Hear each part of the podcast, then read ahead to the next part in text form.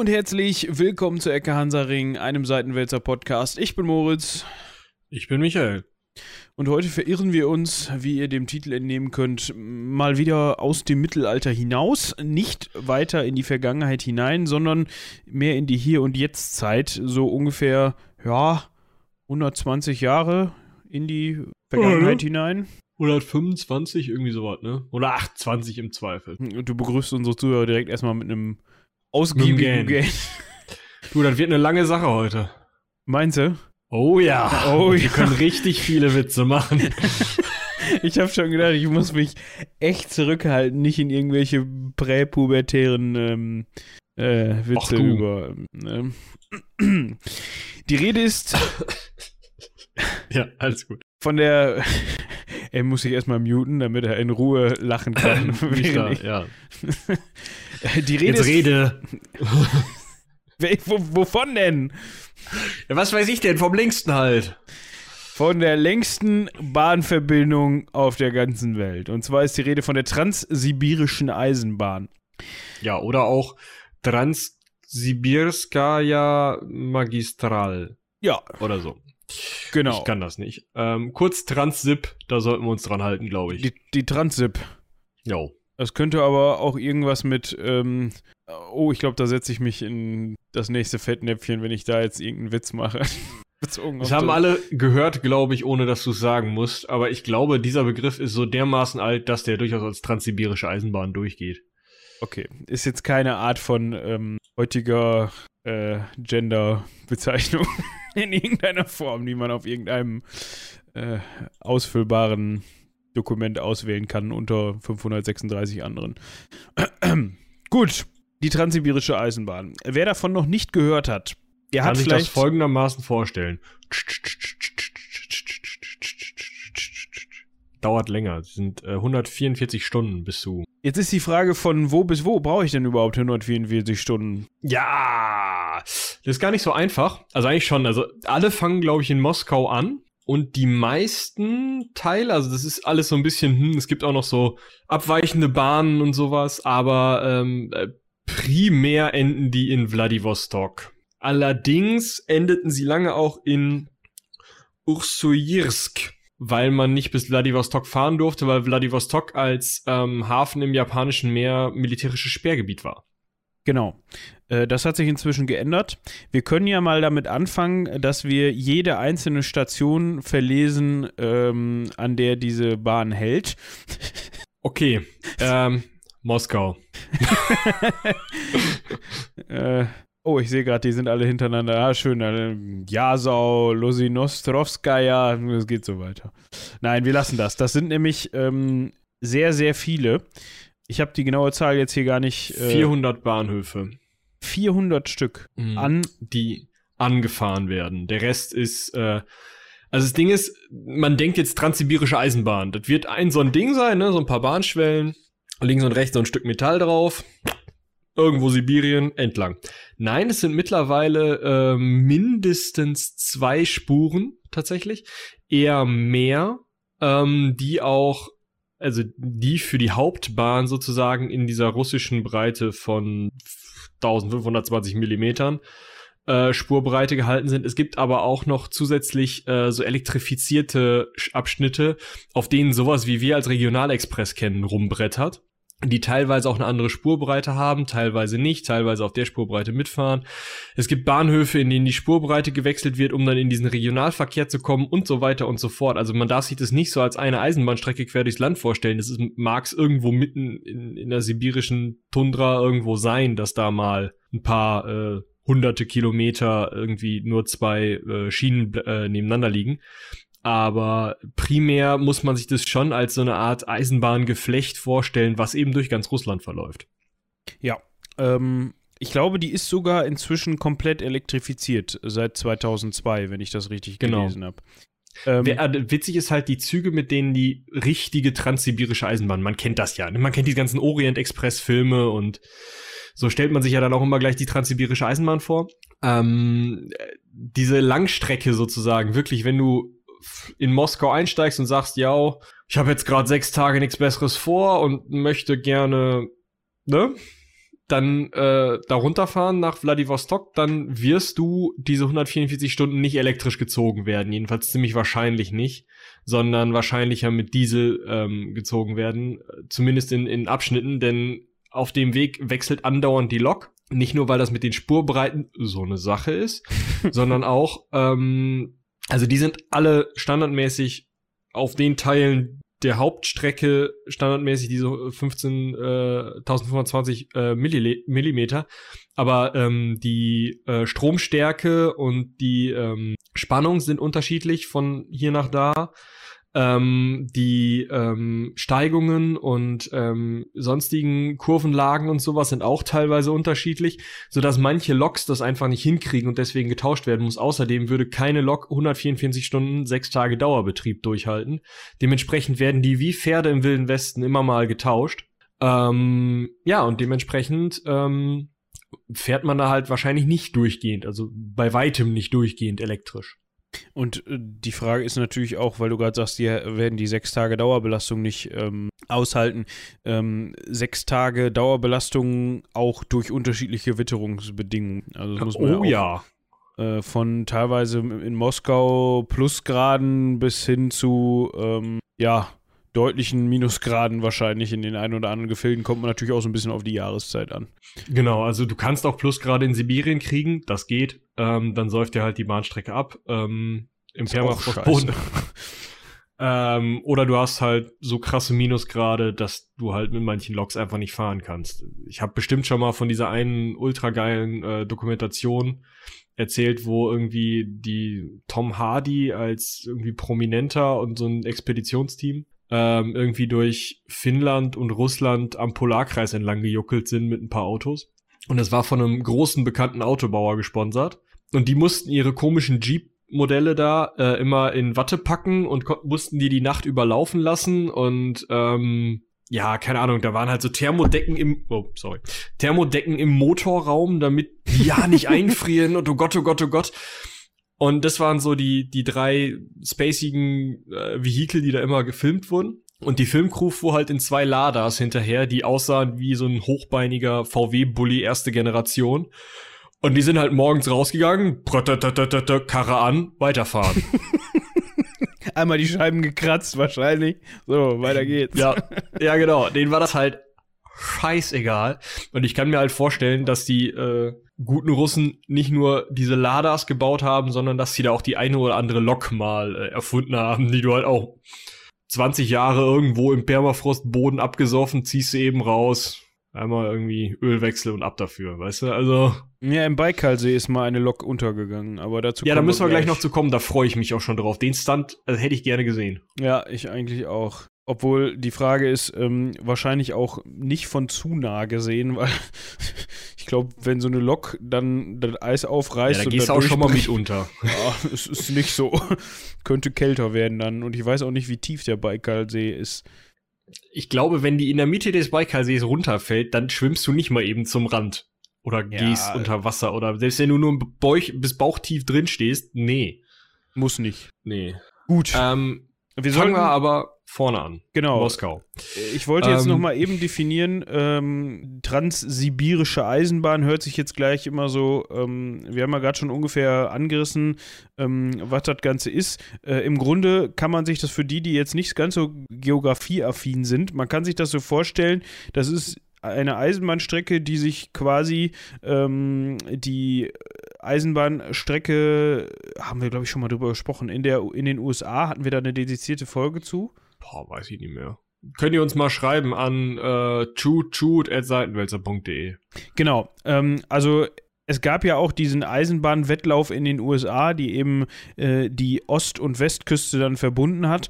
Ähm, da gab es ja diese konkurrierenden Unternehmen, die über unterschiedliche Routen dann äh, dieses Ziel erreichen wollen. In Russland gab es diese beiden konkurrierenden Unternehmen nicht. Da hat man das Ganze nämlich staatlich in die Hand genommen und man wollte eben genauso wie in den USA eben eine Eisenbahn haben, die ähm, Russland einmal der Länge nach äh, durchzieht, durchspannt, um eben möglichst schnell von Westrussland nach Ostrussland zu kommen, um genauer gesagt von Moskau, was ja so eigentlich die, die, ja, Smolensk liegt da noch in St. Petersburg, aber viel weiter westlich ähm, heutzutage jedenfalls, damals gehörte Weißrussland und so weiter wahrscheinlich auch noch teilweise zu Russland mit Minsk und so. Ähm, ist schon ziemlich westlich und eine ziemlich wichtige Stadt im Westen. Und das Ganze dann eben bis ähm, Vladivostok und zwar an der Pazifikküste. Also der interessante Punkt ist halt, den Mittelteil ähm, Sibiriens da mit einzubringen. Also sagen wir mal, von hinter Jekaterinburg aus, irgendwo im Ural bis, oder hinterm Ural sogar schon, geht's dann um Städte wie Omsk, Novosibirsk, Krasnojarsk, ähm, die eben überhaupt nicht angebunden waren. Äh, Im Jahre ähm, 1886 sowas. 1870er Jahre haben sie angefangen zu planen. Ähm, also Ende des 19. Jahrhunderts. Hm, das Problem war, bis zum Ende des 19. Jahrhunderts sind die da alle noch schön mit Pferdefuhrwerken rumgebrettert. Und wenn ihr euch überlegt, eine schöne Eisenbahn, die 144 Stunden da rumömmelt, mit Lokwechsel, wie viele Pferde und wie viele Pferdefuhrwerke brauchst du denn dann, um irgendwie, weiß ich nicht, des Kaisers neue Kleider da hinten hinzukriegen? Wie ja. oft wird der Kaiser in Novosibirsk oder in Vladivostok gewesen sein? Ja, warum denn? Da muss er ja hinfahren. Sechs Eben. Wochen. So.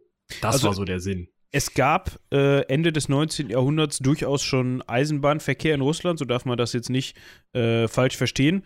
Das Ganze hat aber nur bis zum Ostrand des Urals gereicht. Da hatte man schon äh, diverse Strecken hingelegt, aber wie Michi gerade eben schon sagte, weiter Richtung Osten, ähm, nö. Übrigens, was mir gerade einfällt, es wäre, glaube ich, sehr sinnvoll, da wir uns jetzt ja vielleicht noch mit diversen äh, Städtenamen und ähm, Ortsbezeichnungen und so weiter beschäftigen. Es gibt auf dem, ähm, in dem äh, Wikipedia-Artikel zu der transsibirischen Eisenbahn eine sehr schöne Karte verlinkt. Äh, die werde ich euch. Die ist wirklich hübsch. Ja, die wär, ist sehr hochauflösend und sehr hübsch. Die werde ich euch mit in die Artikelbeschreibung, in die, ja genau, in die Podcast-Beschreibung auf Seitenwälzer, die kriegt ihr dann ja auch in eurem Podcast-Grabber eigentlich.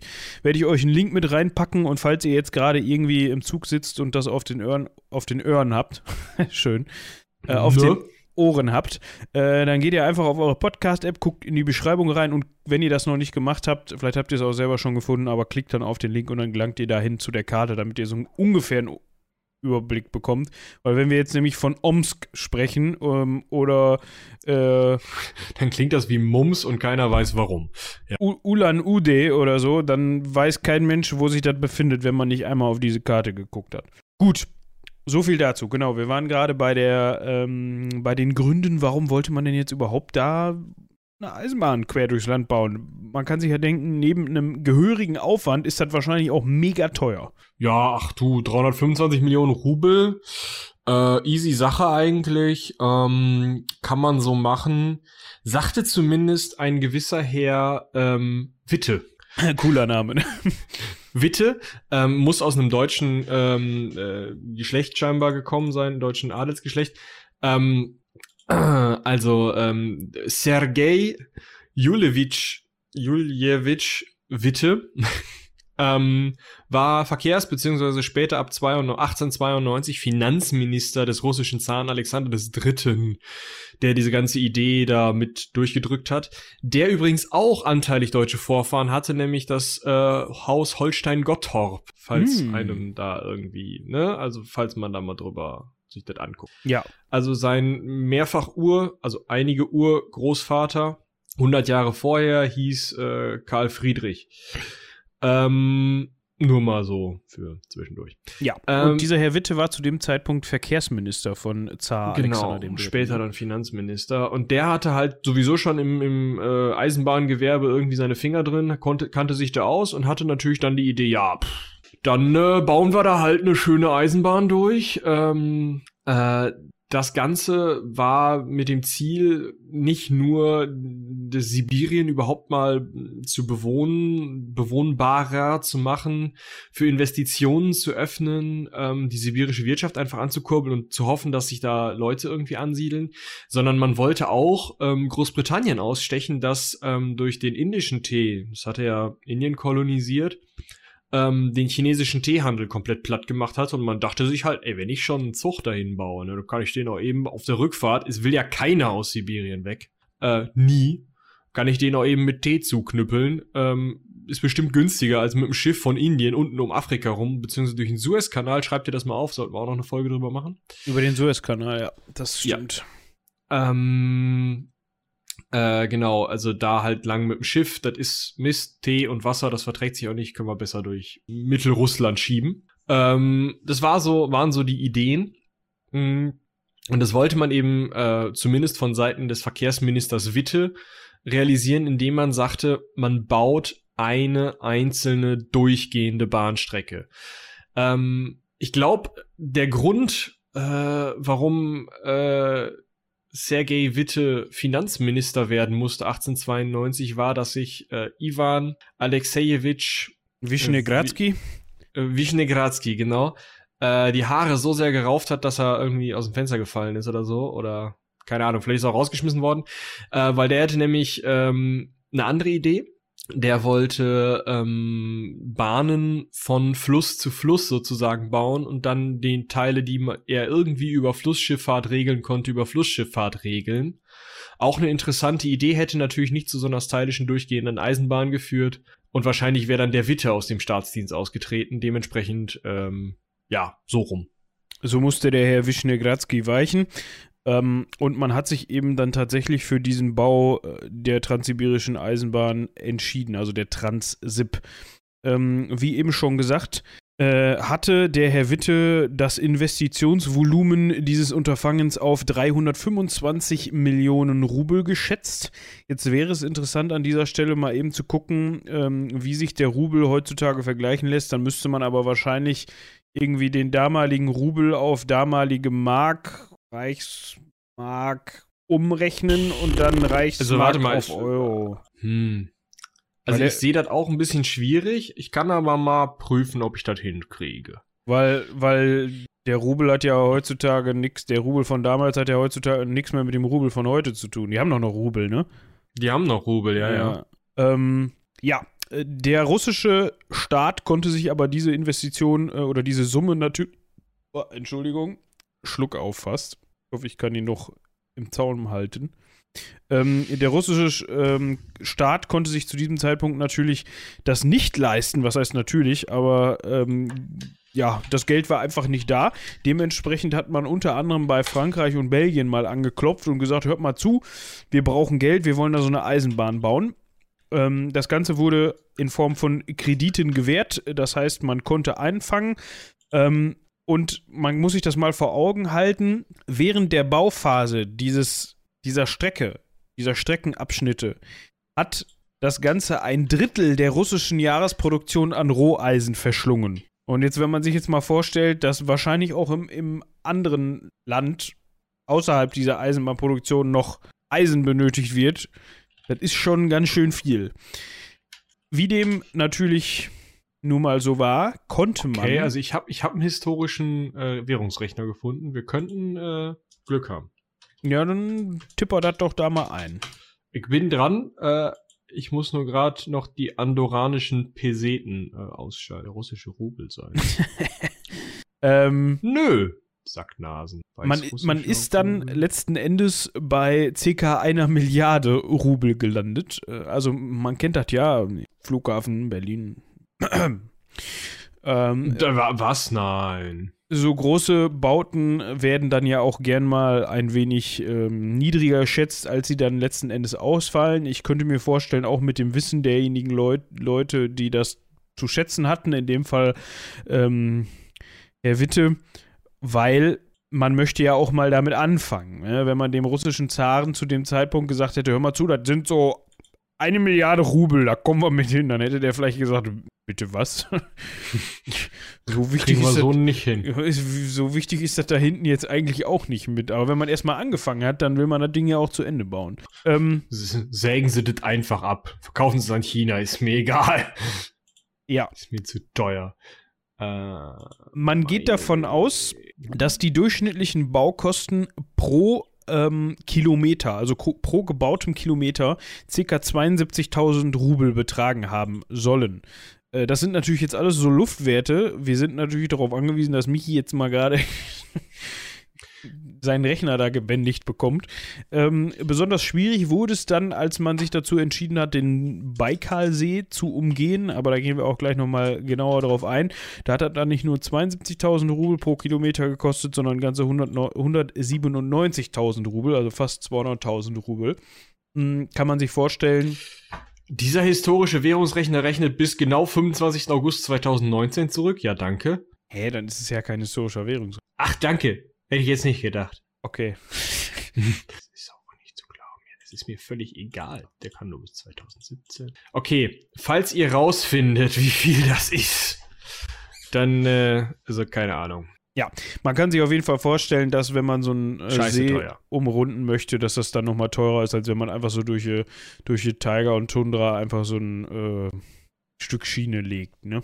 Ähm, zudem wurde auch an unterschiedlichen Stellen angefangen zu bauen, weil das sonst einfach viel zu lange gedauert hätte, wenn man mit einem Trupp in Moskau quasi angefangen hätte und gesagt hätte, okay, wir machen jetzt mal, bis wir am Ende ankommen, sondern man hat sich gegenseitig so entgegengebaut quasi. Hätte ich mir auch gut vorgestellt. So, hier hast du eine Schaufel. Ja. Da hinten. Mach. Ja. Ähm, und zwar waren das insgesamt fünf Bauabschnitte. Einmal die Westsibirische Bahn, die Krasnojarska Bahn, die Transbaikal-Bahn, die Ostsibirische Bahn und die Fernostbahn. An diesen drei Stellen ähm, wurde gebaut und später erhielten äh, diese, an drei Stellen habe ich ihn gesagt, an diesen fünf Stellen, guten Morgen, wurde gebaut. äh, und später erhielten diese Abschnitte dementsprechend auch eine eigene Verwaltung und die Namen wurden beibehalten. Also auch heutzutage gibt es noch, äh, soweit ich das richtig überblicken kann. Ja, genau, kann, die gibt es alle noch. Ähm, diese ganzen ähm, ja, Bezirke sozusagen, das ist halt auch eines der, ich sag mal, es ist natürlich ein Riesenvorteil, dass du nicht nur eine Verwaltung für diese ganze lange Bahn hast, aber es ist eben auch eines der Probleme, denn die haben halt teilweise mit unterschiedlichen Spannungen elektrifiziert, die haben teilweise unterschiedliche Züge bestellt mal oder sind sich auf irgendeine andere Art und Weise mal nicht einig gewesen.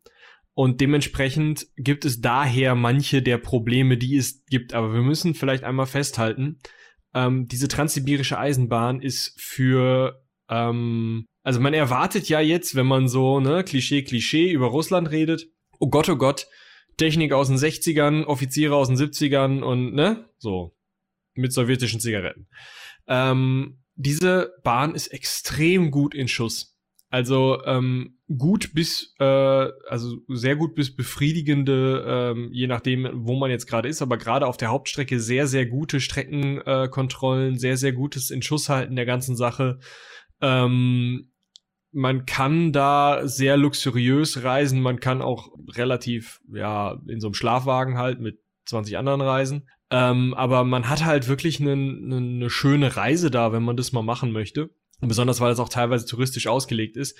Und ähm, ja, also es funktioniert alles äußerst gut. Also das, was jetzt an Problemen da ist, ist gelöst. Es ist so, dass man einfach dann eben die Lok wechseln muss, oder? Ja. Ähm, was nicht immer der Fall war, also zu Anfang hat man sich da ziemlich schwer getan. Äh, Gerade auf dem westlichen Abschnitt ähm, also, äh, nee, genau, auf dem, ähm, muss ich mal gerade gucken. Äh, nee, auf dem östlichen Abschnitt, pardon, war das mit dem, mit dem Bauen so eine Sache, weil man da auch nicht ganz so toll geplant hatte. Also, ich rede jetzt von dem Abschnitt äh, zwischen Vladivostok äh, und Chabarovsk. Chabarovsk liegt so ungefähr Ach, Vladivostok. Das, das ist so einfach der, ein paar hundert Kilometer nördlich. Genau, ähm, das ist so der, der, ähm, der Abschnitt, der ziemlich ähm, von Süd nach Nord verläuft. Vladivostok liegt am Japanischen Meer, ziemlich mit der südlichste Punkt Russl Russlands und Chabarovsk liegt an der ähm, chinesischen Grenze. Ähm, einfach, wir haben ein paar hundert Kilometer weiter nördlich, wie Michi das gerade äh, sagte. Da hat man dann so schöne Sachen gemacht, wie man hat sich das vielleicht mal so Pi mal Daumen angeguckt, wie das war. Die Strecke ist so circa 800 Kilometer lang. Ähm, ich sag mal durchgegangen, ja, hier kannst du mal einen Tunnel bauen. Pff, weiß ich nicht. So ganz genau gemessen wurde da nicht. Äh, da musste teilweise müssen da Abschnitte neu vermessen werden. Ähm, dann hat man festgestellt, dass am Fluss Amur äh, die Trasse leider im Überflutungsbereich des Flusses verlief. Das heißt, ähm, im Frühjahr bei 10 Meter Hochwasser war die Trasse dann einfach mal weg. Ähm, ja gut, da musst du halt einen Unterwasserzug bauen. Ja, Mann. mit Bullaugen. das, so geht das doch, oder nicht? Man ersetzt die normalen Fenster durch Bullaugen und dann kann er da durchfahren. Ja, hast du nicht hier Chihiros Reise ins Zauberland oder so gesehen? Da ist das doch auch mit, mit Schienen unter Wasser. Ist doch auch kein Problem. Ja, wenn die das können, die Japaner, dann ist das, oder ist ein Chinese? Nee, ist ein Japaner. Ne? Nee, Japaner. Dann müssen die Russen das doch erst recht können. Nee, ähm, das waren so Geschichten. Ähm, Michi hat eben schon von tauendem Permafrostboden gesprochen, ähm, der dann äh, dazu geführt hat, dass die Bahndämme, Gleise und ähm, äh, Schwellen versunken sind, beziehungsweise die Holzschwellen sind dann auch, äh, ja, vergammelt, vergammelt einfach. Ja. Ja, ähm, gut, ne, aber du hast halt nicht damit gerechnet, wenn du da im Winter, also der Winter geht da ja von, warte, das stand hier irgendwo, irgendwie von, von so Juli, also von Ende Juli bis Anfang Juni des nächsten Jahres ist Winter so ungefähr. Also, hm, da gehen ja halt zwei Monate lang die, die äh, Schienen unter und den Rest der Zeit halt nicht. So, und wenn du das halt, wenn du dann zweimal zur falschen Zeit da warst und halt keine Ahnung davon hast, und dann mit dem Pferdefuhrwerk rübergejuckelt bist, ja, dann weißt du das im Zweifel nicht und dann merkst du es halt beim Bauen. Ja. Ähm, generell konnte man zum eigentlichen Ausbaustandard sagen, dass vor allem durch die ja, extremen klimatischen Bedingungen das Ganze sich sehr verzögert hat. Ähm, vor allem, weil die Leute einfach nur sehr kurz arbeiten könnten. Wenn du im Winter teilweise bis zu minus 50 Grad hast und man muss dazu sagen, vor 120 Jahren ähm, waren die Bedingungen auch wahrscheinlich nochmal anders, als sie es heute sind, weil sich ja Erderwärmung und so weiter, ne, es zeichnet sich ja auch in Sibirien schon ab, dass die Winter nicht mehr ganz so kalt sind, wie, wie das noch vor 100 Jahren der Fall war. Dementsprechend die, der Zeitraum des, im Jahr, in der die Arbeiter wirklich produktiv sein konnten, ähm, war sehr kurz. Zudem, wie schon gesagt, man hatte sich so ein bisschen verkalkuliert mit diesen knapp 300 oder 350 ähm, Millionen Rubel, die man da veranschlagt hatte. Dementsprechend hat man dann relativ schnell darauf gesetzt, okay, wir korrigieren mal die Materialgüte der verbauten Bauteile so ein ganz bisschen nach unten. Hier, ähm, TÜV, wie ist das? Könnt ihr nicht einfach mal sagen, so 50 Prozent ähm, reicht? Genau. Ähm, also die haben keinen TÜV gehabt, sondern irgendeine andere Behörde, aber der Punkt ist, ähm, die haben, also das Planungskomitee hat die technischen Anforderungen so weit abgesenkt, ähm, dass die Schienen halb so schwer waren, wie sie es üblicherweise gewesen wären, um diese Loks zu transportieren. Ähm, das heißt, wenn die Lok, die schwere Lok da drüber fährt, bog sich halt die Schiene nach oben. Ist aber gar nicht so schlecht, weil dann saufen die Schienen wenigstens nicht ab, wenn der Permafrostboden taut. Ja, aber das hat dazu geführt, dass die Höchstgeschwindigkeit in manchen Streckenabschnitten dann teilweise nur 20 km/h betrug. Heute ist es immer noch so, dass die mit durchschnittlich 60, 70 km/h da rumjuckeln. Also, pff, mein Gott, ja. dafür fährt's durch. Ja, ähm, da soll aber auch Abhilfe geschaffen werden. Ich glaube, die Russen haben sich schon mit den Chinesen darauf geeinigt, dass man da auf jeden Fall eine Hochgeschwindigkeitstrasse äh, planen möchte. Ähm, die soll 180 Milliarden Euro kosten. Schauen wir mal, schauen wir mal. Ja, also man hat dann zweit, im Oktober 2014 hat äh, Moskau und Peking ein Memorandum unterzeichnet. Ähm, soll ca. 7000 Kilometer lang sein, Schnellzugstrecke, 180 Milliarden Euro. Ja, wie ja. Michi sagte, gucken wir mal, wann das soweit ist und ja. Ja. Was noch interessant ist, ähm, wir haben ja vorhin schon kurz über den westlichen äh, Abschnitt gesprochen ähm, wo es diese Probleme mit den äh, mit dem Wasser gab, da mit dem Amur, der halt so ein bisschen zehn Meter ähm, und so.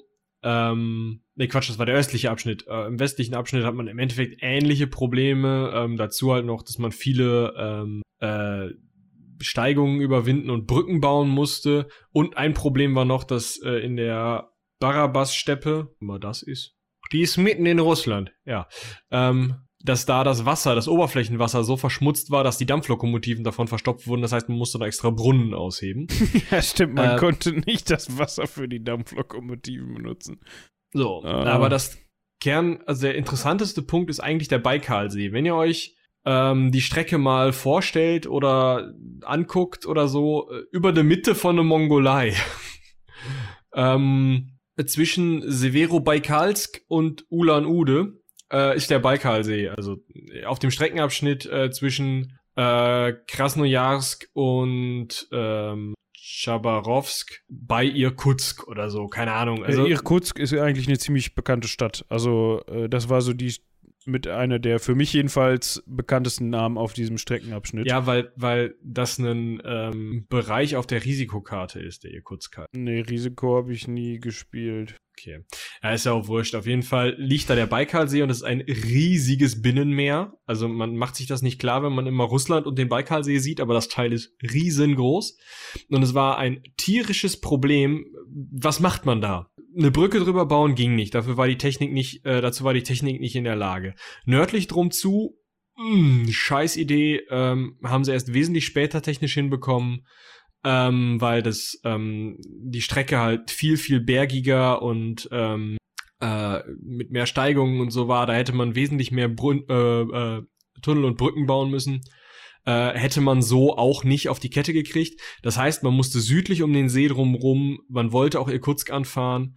Dementsprechend war das eine ziemliche Aktion ähm, und man hat ursprünglich ähm, die ähm, den See einfach überquert. Also man hat gar nicht drumrum eine, eine äh, Eisenbahnlinie gelegt, sondern man hatte zwei Dampfschiffe ähm, gebaut, die die Wagen der ähm, Züge, die Loks nicht, aber die Wagen einfach ähm, fährenmäßig über den äh, über den See brachten, beziehungsweise ganz am Anfang ähm, äh, sogar noch so, dass die Leute aus den Wagen ausstiegen, ein eigenes Schiff hatten, mit dem Schiff schon mal rübergefahren sind und die ähm, äh, Wagen dann auf einem anderen Schiff, so dass die Leute nicht in den Wagen geblieben sind, auch noch rübergefahren sind. Das ging aber auch nur im Sommer, weil sonst war der See halt zugefroren. Und da, bei so einem Stunt im Winter, äh, als der See zugefroren war, ist dann denen auch mal so eine Lok äh, versunken. Nicht, weil, wie ihr euch das jetzt vielleicht vorstellt, die halt gesagt haben, ja gut, ne, dann fahren wir halt ohne Schienen rüber. Ähm, sondern weil die, ähm, die Wagen einzeln über eben schnell hingelegte Schienen mit Pferden rübergezogen haben und die Loks zerlegt haben, weil die fürs Eis zu schwer gewesen wären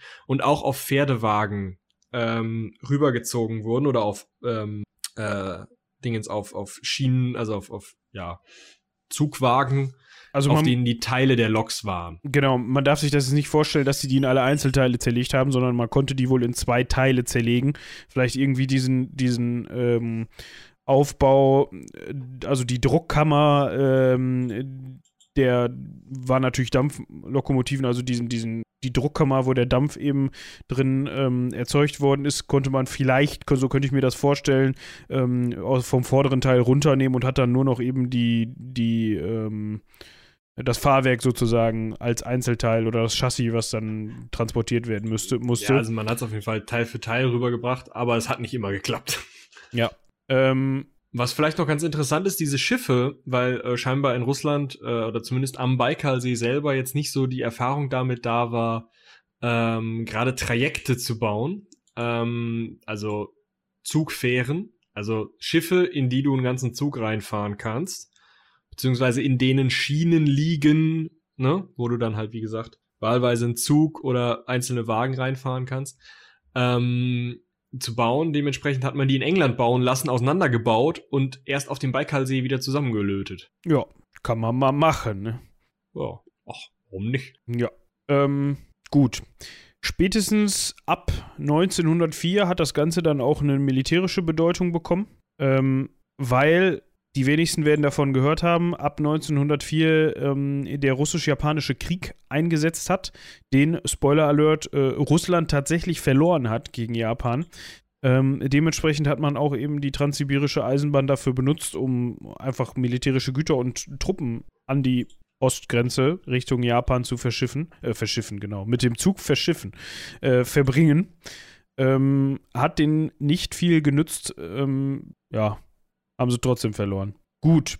Äh, jetzt könnte man noch mal eben drüber sprechen, welche Auswirkungen das Ganze überhaupt gehabt hat. Also hat das Ganze dazu zu den sich nee, ich fange den Satz nochmal von vorne an, hat das Ganze die gewünschte Wirkung gehabt. Ne? Also man hatte sich im Voraus überlegt, okay, wir können vielleicht den chinesischen äh, Teehandel wieder so ein bisschen in Schwung bringen und den Tee in den Westen schaffen. Ähm, wir können aber auch gleichzeitig dadurch, dass eben wir da diese Strecke bauen, vielleicht ausländische Investoren und äh, Unternehmen äh, ins Land locken und so weiter.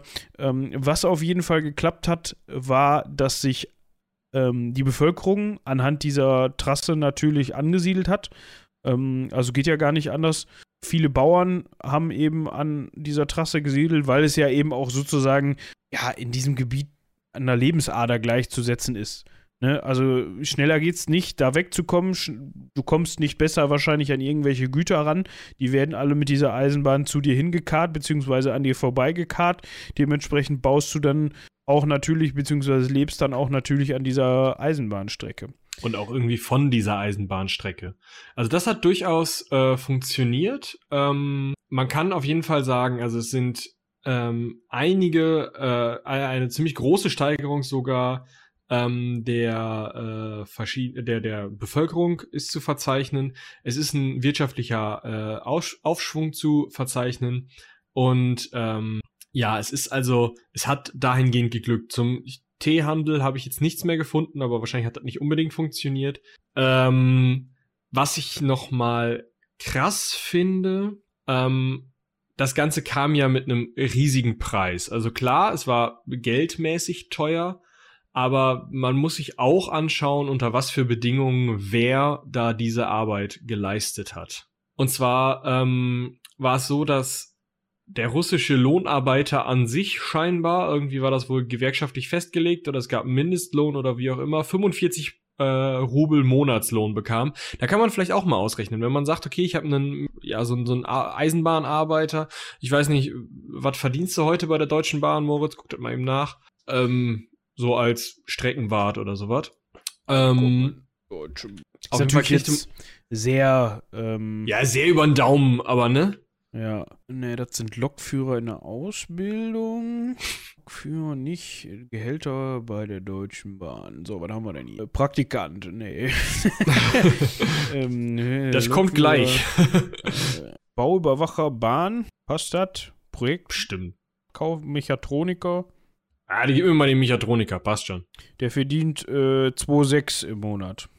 So, 2,6. So, der russische Lohnarbeiter kriegte 45 Rubel.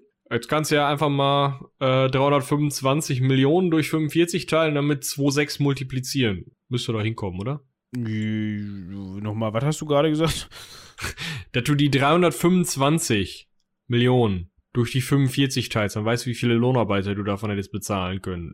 Also wie viele Monatslöhne. 1, 2, 3, 4, 5, 6.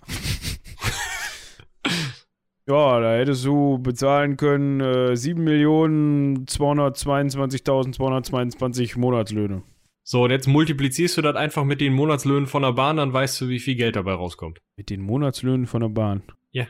Dann hast du ja andere Monatslöhne. Du hast ja gerade aus, auf dem Bruchstrich die Rubel rausgekürzt. Ja, komm mir doch jetzt nicht hier mit sowas. hast ja auf dem Bruchstrich die Rubel rausgekürzt. Ich kürze hier auch gleich mal die Rubel raus.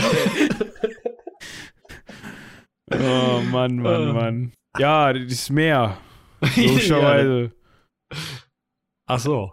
Ja, das sind, boah, das sind 6, 9, 18 Milliarden. Fast ja, da 19. Du, ja, also einen Flughafen kannst du von dem Geld für die sibirische Eisenbahn wo bauen. Soweit können von wir den, schon mal. Von der ursprünglich veranschlagten Summe. Ich meine, das hängt natürlich jetzt ganz extrem davon ab, inwieweit jetzt dieser russische Gleisarbeiter da ähm, genauso viel verdient wie ein, was hatte ich hier ja. eben gesagt, Mechatroniker. Ja, Mechatroniker pro Monat, ne? Also, ja, aber das Wahrscheinlich ist, ist die Rechnung noch genauer, so wie wir sie jetzt gemacht haben, als wenn du es einfach nur mit dem Wechselkurs gemacht hast, weil dieser, in diesen 45 Rubeln ist ja sowas wie Sozialversicherung und so ein TNF noch gar nicht drin. Das haben die damals einfach nicht bezahlt. Ja, ähm, wahrscheinlich. Dementsprechend, naja, worauf du hinaus wolltest, ist, dass man das den 45 Leuten, Rubel zu waren war. zu teuer. So nämlich. Haben wir ja. gerade gleichzeitig teuer gesagt? Ja. Ja, schön. Ähm, genau, deswegen ist man äh, hingegangen und hat einfach Saisonarbeiter aus China, Korea, Japan äh, angeheuert. Äh, jeden Strafgefangenen, der nicht bei drei irgendwie im Gefängnis war, äh, als Zwangsarbeiter eingesetzt. Ähm, etwas, das man dann später auch noch gerade zu sowjetischer Zeit ganz gerne mal gemacht hat in Gulags, wie man das so schon mal gehört hat. Jeder vierte Steinmetz für den Brückenbau kam aus Italien. Man hat also von überall irgendwie Leute sich zusammengeholt. Ähm, Finde ich interessant um, mit den italienischen Steinmetzen. Ja, die konnten es halt, ne? Ja. Ähm, um die Leute irgendwie zusammenzubekommen. Das Problem war aber, es war jetzt nicht, also gerade für die Italiener muss das ein krasser Schock gewesen sein. Es war jetzt nicht so, dass da irgendwie zumindest rudimentäre Arbeitssicherheit vorhanden war. Gab's halt nicht. Und dazu gab's dann noch on top äh, so spannende Sachen wie die Beulenpest und die Cholera, ja. die aus äh, China mitgebracht wurden anteilig und noch andere ziemlich ekelhafte Krankheiten, die man dann sich da abholen konnte. Dann, wie gesagt, teilweise minus 50 Grad, also kalten Wind hast du auch noch. Ähm, das müssen Arbeitsbedingungen gewesen sein, da kriegst du richtig Spaß in den Backen. Also, toller Arbeitgeber war was anderes, sagen wir mal so, auch zu der Zeit. Ja, da hätte man mal eine Gewerkschaft, aber ja. Durfte ja, man wahrscheinlich nicht so in den Mund nehmen damals. nee, auf jeden Fall war es so, ähm, dass da wirklich sehr viele Arbeiter einfach ähm, auf der Strecke gestorben sind. Also zehntausende Arbeiter haben ihr Leben gelassen, um irgendwie diese äh, Bahn da quer durch Sibirien zu. Ja. Man geht auf jeden Fall davon aus, dass ähm, circa 90.000 Arbeiter gleichzeitig an den unterschiedlichen Streckenabschnitten äh, dauerhaft beschäftigt waren, um das fertigzustellen ähm, um da mal irgendwie so einen Eindruck zu bekommen, was für ein Riesenbauprojekt das für dieses Land in dem Moment auch bedeutet hat. Ja, heutzutage gibt es diese Strecke, wie wir eben besprochen haben oder am Anfang schon gesagt haben, natürlich immer noch. Und ähm, wie wichtig die inzwischen ist, kann man drüber streiten, weil es inzwischen wohl auch sehr gut ausgebaute ähm, Straßen in dem Bereich gibt. Das heißt, viel wird heutzutage auch einfach schon per LKW an Waren und Gütern äh, transportiert. Ich glaube, wenn du wirklich weißt, okay, ich muss von Moskau nach äh, Vladivostok runterballern, ähm, dann machst du es vielleicht eher nicht mit dem Auto, allein schon aus Bequemlichkeitsgründen, weil du halt im Zug auch pennen kannst, während der weiterfährt. Und schneller bist du wahrscheinlich auch, könnte ich mir vorstellen. Ähm, alle zwei Tage fährt die heutzutage. Also alle zwei Tage fährt ein Zug in Moskau los und alle zwei Tage fährt, fährt ein Zug in Vladivostok los. Und wie das sind aber bei weitem nicht die einzigen Züge, die da nein, verkehren. Es nein, nein. fährt von jeder ähm, größeren Stadt fährt im Endeffekt ein Zug nach Wo Moskau und einer nach Vladivostok immer los. Und das sind immer Zugpaare. Das finde ich total spannend. Ja, das habe ich nicht so ganz verstanden. Was ist denn damit gemeint? Sind also sind das zwei Züge, die hintereinander herfahren oder? Äh? Nee, du, du hast zwei Züge, die zum Beispiel ähm, äh, Zug 1 und Zug 2, das sind ja die Rossiya-Züge, ähm, die ähm, in Moskau und Vladivostok losfahren. Ach so, die, das ist mit den Zugpaaren gemeint. Das heißt, einer fährt da los, der andere da. Genau, das sind die Züge 1 und 2. So, es gibt mehrere Züge 1, wenn ich das jetzt richtig verstanden habe. Weil sonst müssten die ja in zwei Tagen schon wieder in Vladivostok sein und dann irgendwo auf der Mitte getauscht haben. Das klappt ja nicht. Nee, das geht ja nicht. Die brauchen ja sechs Tage. Aber ich gehe mal davon aus, dass es irgendwie wie die U6 oder so in, in Städten so eine Nummer für so einen Zug ist. Und ähm, du weißt halt, der Zug 1 fährt immer von Moskau nach Vladivostok und der Zug 2 fährt immer von Vladivostok nach Moskau. Ja. So, und dann weißt du halt, alle zwei Tage fährt dann eine 1 in Moskau los und kommt auch immer alle zwei Tage eine 1, äh, eine 2 in Moskau an. Aus Vladivostok. Und andersrum ist es halt zum Beispiel, ähm, äh, da gibt's noch äh, ein Zugbahn 99 und 100, die halt in einem gegengleichen zweitägigen Rhythmus fahren und ein bisschen länger brauchen. Ähm, äh, und dann noch alle möglichen anderen. Transmongolische Eisenbahn und irgendwas nach Nordkorea und keine Ahnung. Also diese ganzen Zugpaare, das ist halt immer nur dieses einer ist hin, einer ist zurück. Wird ja auch heutzutage gerne von Touristen genutzt, also einfach ist als. Ist ja auch spannend, also mal ganz ehrlich, würde ich auch mal gerne mitfahren. Ja, klar. Und am liebsten dann halt auch von Moskau nach Vladivostok. Sechs Tage, also ja. geiler Urlaub. Äh, die Frage ist halt natürlich, du hast wahrscheinlich wenig Zeit, also du musst dir wahrscheinlich dann irgendwie so ein bisschen, ähm, ja, Orte raussuchen, an denen du vielleicht mal ein, zwei Tage aussteigst und dann, oder zwei Tage aussteigst und dann die nächste ähm, Bahn nimmst, ne? Also kann ich mir. Ja, wobei es auch viele, und das könnte ich mir auch für zumindest irgendwie einen der beiden Wege vorstellen, auch dieses Erlebnis haben wollen, einfach durchzufahren. Du meinst in eins quasi. Genau, dass du halt, dass du die ganze Zeit wirklich nur im Zug bist. Ja, aber das stelle ich mir, also wenn, dann will ich ja auch mehr sehen als nur äh, die, die Landschaft im Vorbeifahren. Weiß nicht, wenn du dir mal den Baikalsee angucken willst, dann hast du mal zwei Tage Aufenthalt in Irkutsk. Ist doch auch cool. Also so würde ich das jetzt Auf jeden angehen. Fall. Ich weiß halt nicht, also ich bin so selten in russischen Reisebüros. Also ich weiß halt nicht, ob das geht. In Münster gibt's doch eins. Weißt du, wenn du Hinterm Bahnhof, am ja, ja. Bahnhof da, wenn du, äh, wenn du vom Bahnhof Richtung, ähm, ist das Servati-Platz? Ja, genau. Da gibt's doch auf der gegenüberliegenden Seite so ein, so ein Russlandreisen Reisebüro. Einfach mal reinstratzen und sagen, so eine transsibirische Eisenbahn hier.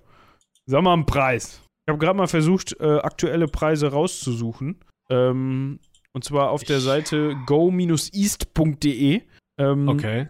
Finde ich jetzt aber keine Preise. Also ich habe hier nur die Preise von 2013 mit 922 Euro für ein Zweibettzimmer sozusagen, also ein Zweibett-Schlafwagen oder Zweier-Schlafwagen. Ja, ähm, aber ich wollte mal, also das sind dann wahrscheinlich auch russische Preise. Wenn du das über Deutschland buchst, wird das wahrscheinlich noch ein bisschen teurer sein. Ähm, ich glaube, man muss das hier schon fast einzeln buchen. Also ich finde jetzt hier keine, ähm, achso, kann man hier noch weiterklicken? Nee, da kann man noch weiterklicken. Ah ja, guck mal. Ähm, Zug 1, Vladivostok, Moskau, aber wir wollen ja andersrum. Da, Zug 2, Moskau, Vladivostok. Also von Moskau, Vla- Vladivostok ist immer Zug 1 und andersrum ist Zug 1. Äh, Zug 2.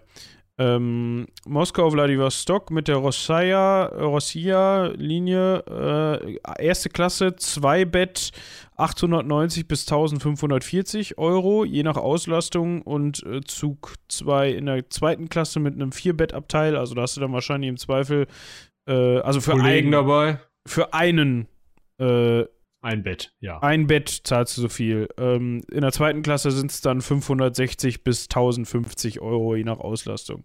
Wahrscheinlich auch irgendwie so ein bisschen saisonabhängig. Im Sommer wahrscheinlich teurer als. Ähm, Also hier, was ich hier gefunden habe, ähm, äh, allerdings geht's dann nur bis Irkutsk und dann so ein bisschen Baikalsee angucken und den Rest der Strecke machst du nicht. Ähm, da bekommst du für zweieinhalbtausend Euro ähm, so ein, so ein Zwei-Bett-Abteil, äh, nee, Vier-Bett-Abteil und dann noch so ein bisschen Geschissel irgendwie in Moskau und Irkutsk. na gut, die Frage ist natürlich dann auch, wie ist das mit, ist da jetzt äh, Verpflegung an Bord mit drin oder musst du dann. Ähm, ja, der, weiß ich nicht. Die Deutsche Bahn würde dich auslachen und sagen, Ja, kaufen Sie doch mal hier so ein, so ein GK Chili con Carne, 25,90. genau, Bordrestaurant steht zu ihrer Verfügung. Bahncard 100 ist uns doch egal. so. Ähm, ja. Weiß ich nicht, wie die, wie die Russen Schwingt da da Hass mit? Ich glaube nicht. Nein, Ähm. nein, nein. Äh, Verachtung vielleicht so ein bisschen. Des täglichen Pendlers Probleme, ja. ja. Ähm, na, als ob ich irgendwie Eine Lang genug Bahncard im 100? Zug wäre. Also als ob ich eine Bahncard 100 hätte und als ob ich ähm, äh, das Bedürfnis hätte, mir in einem Bordrestaurant irgendwas zu holen, wenn ich denn mal mit dem ICE fahre. Aber da hatten wir letztens schon mal drüber gesprochen. Das stimmt. Ja. Ähm, ja, aber dann sind wir auch schon äh, sozusagen in Vladivostok, oder? Ja, man kann äh, auch von Moskau nach Peking fahren. Da bist du zweite Klasse, vier Betten, so ab dem Taui dabei. Wenn du da Bock drauf hast. Aber wenn dann, wenn man schon transsibirische Eisenbahn fährt, dann will man ja auch irgendwie nach Vladivostok, oder? Eigentlich schon, ne? Wobei auf der anderen Seite, ähm, ich weiß, dass, dass man nach Nordkorea sehr gut zum Beispiel auch mit der Eisenbahn fahren kann. Da würde ich dann vielleicht auch noch direkt weiterfahren wollen. Das willst du dir angucken? Ja, sicher. Also, spätestens nach dem Artikel von Lukas, aber sowieso Ja, stimmt. schon. Äh, falls ihr was über Nordkorea erfahren wollt, wir haben tatsächlich jemanden in der Redaktion, der schon mal in Nordkorea war und darüber einen Artikel geschrieben hat. Findet ihr auf Seitenwälzer. Ich glaube, da wird einfach Nordkorea als Suchbegriff reichen. Da wird schon, oder Korea schon, wird schon reichen, da werdet ihr das finden. Vom lieben Lukas. So, äh, von einem der beiden lieben Lukasse. Oder sind es inzwischen drei? Nee, zwei noch, ne? Ich glaube, zwei reicht. ähm, gut, ich gucke hier nochmal gerade, haben wir irgendwas vergessen? Ähm, Ich glaube kaum. Ja, ja, wir hatten eben schon gesagt, ähm, dass man auch heutzutage sehr äh, darauf bedacht ist, diese Stecke zu hegen und zu pflegen. Das heißt, äh, wie mich schon sagte, sehr guter Zustand. Da braucht man wahrscheinlich auch heutzutage keine Angst haben, dass man da dann, ähm, wie das mal war, äh, alle ja, drei Kilometer wie ein Eichhörnchen vom Gleis hüpft, so wie ein ähm, verbitterter Ingenieur das nach einem Frühlingsregen, nach der, aber es war kurz nach dem Baum mal bemerkt hat, äh, da kam es übrigens äh, in den ersten äh, Betriebsjahren zu bis zu drei Unfällen pro Tag. Auf einer einspurigen Strecke. Ihr könnt euch das vorstellen, so die Durchsagen am Bahnhof. Heute kommt Eisenbahn, leider wieder vier Tage später. Grund dafür ist eine Weichenproblematik irgendwo. Oder sie kommt dann einfach nicht und du hast keine Ahnung warum. So, oh, Entschuldigung, der Zug ist aber für Viertel nach angesetzt, ne? Ja, das steht aber mit Absicht nicht äh, Viertel nach was, ne? Das kann auch Viertel nach morgen früh sein. Wollte ich gerade sagen, der kommt Viertel nach nächste Woche. Ja. da würde ich mich nicht drauf verlassen. Sagen Sie einfach, Dienstags bis Donnerstags zwischen 16 und 22 Uhr am Gleis. Wird schon was dabei sein. und dann kommt er um 22.30 Uhr oder so. Äh, und du liegst dann in deinem, keine Ahnung, in deiner Unterkunft und hörst so ein Tschut, Tschut. Und denkst dir, fuck. Der fährt dann ja auch bestimmt wieder innerhalb von drei Minuten. Nicht mal. Wie, bei, wie in der U-Bahn ist das so. Tür auf, alle rein, raus, Tür zu, weiter. Und dann aber mit 20 km/h. Ja. So, äh, die Dropbox blingelt, äh, blingelt, klingelt schon. Äh, es tut mir leid, die hat sich ge gemeldet, dass sie fast voll ist und Dropbox möchte gerne, dass ich jetzt das Premium-Dingen äh, abschließe. Äh, das nehme ich jetzt mal als, nee, machen wir auch nicht. Das nehme ich jetzt mal als Zeichen dafür, dass äh, die Folge sich gegen Ende neigt. Ähm, nicht mal eine Stunde heute, ist ja mal entspannt. Scheiße. Also für uns. Ja. Für euch vielleicht für euch weniger. Vielleicht nicht, ja weil ihr weniger zu hören habt. Ihr müsst dann einfach in andere Sachen reinhören. Äh, letzten Freitag ist zum Beispiel die neue Heldenpicknick-Folge erschienen.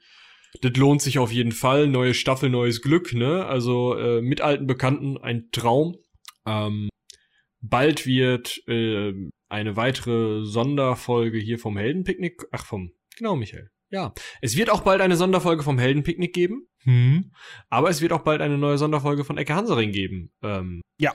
Ja. Also wenn man das als Sonderfolge bezeichnen möchte, aber ja, Eigentlich kann man schon, sagen. oder? Ja. ja. Gut, aber dazu mehr wahrscheinlich nächste Woche, ne? Ich, ich hab's nie auf dem Schirm. Entweder nächste oder übernächste Woche. Ja, nächste ja. Woche. Nächste Woche. Ja. Also freut euch auf nächste Woche. Äh, vielen Dank fürs Zuhören. Äh, bis dahin. Haut rein. Auf Wiedersehen. Thank you for traveling with Transsibirische Eisenbahn. Tschüss.